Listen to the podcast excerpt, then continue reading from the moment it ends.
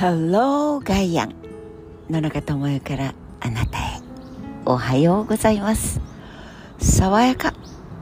東京の今朝は昨日に引き続いてピッカピカの朝です。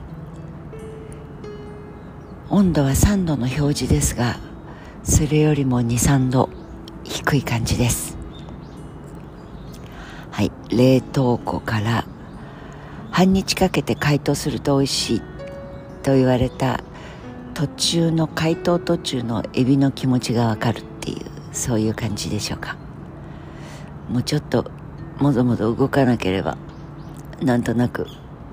また氷に戻ってしまうけどちょっと体を動かしていると美味しいなんとなく解凍された身が出てくるみたいな。1月15日。です。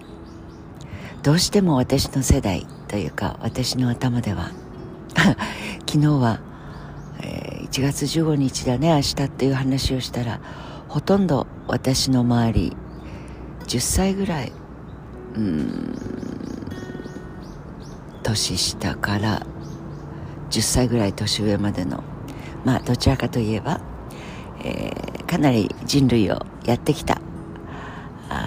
その集団の中で話をしていたらやっぱりどうしたって1月15日って聞くと成人式の日っていう感じですよね。はい。先日もお話しした通り我々の時代はフィックスされたデートで1月15日イコール成人式でした。なので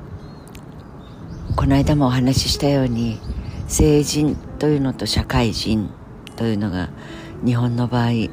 宙ぶらりんにすることを良しとして今や選挙権を早めに渡してかつ政治に興味のない心や体で祭りごとというルビが触れる政治のことはなんだよくわかんねえなというおバカな国民を増やしておいた方がいいねという考え方で動いていってるような気がします。そして景気が悪くなってで子供1人当たり10万円とかって言ってばらまいて助かったねばらまいてくれる政府の方がいいねみたいなもう本当に前頭葉しゃぶ漬けお金というしゃぶをまいてそれは子供たちの命。これは何であれそれをないがしろにしていい国づくり満載。極端に言えばですね。それが深く静かに先行しているような気がして嫌になります。あそうそう。アメリカで、ま、ちょっと時間差で日本には伝わってくるという感覚が でも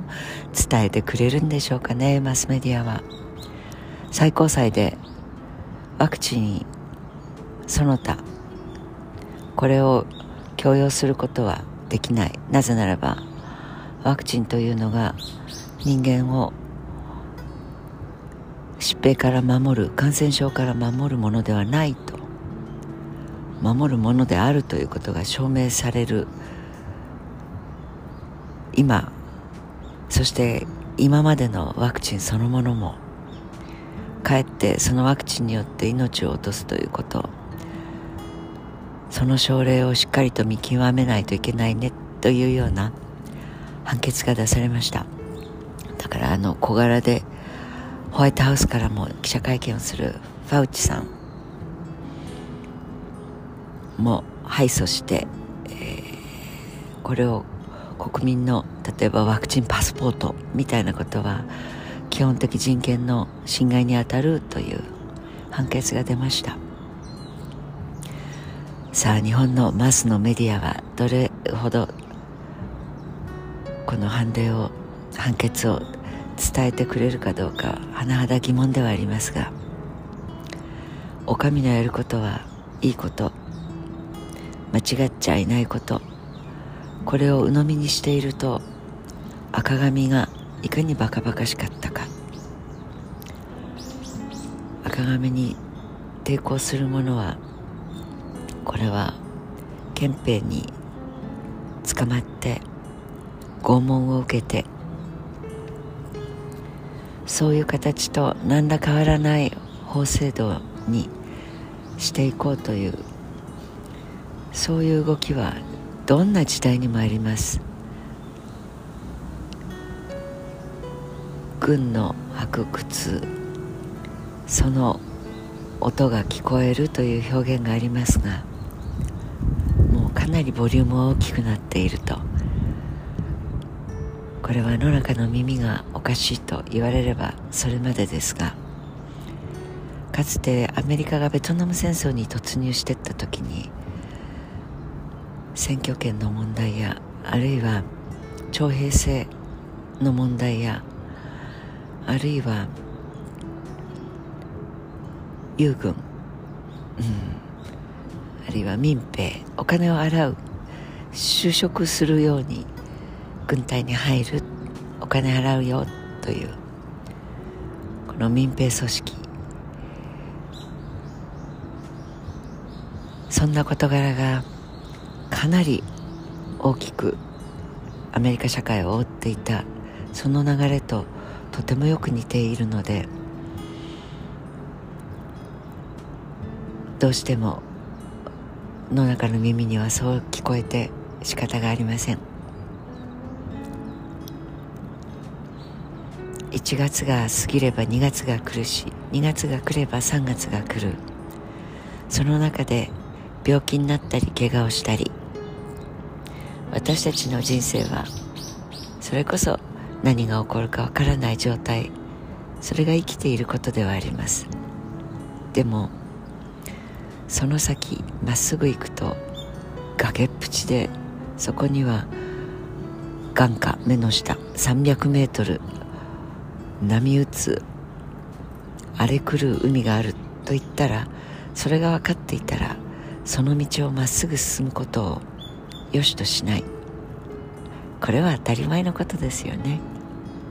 できる限りしかも自分自身のみならず時間軸の長さで取れば自分の子供子供の子供その時代に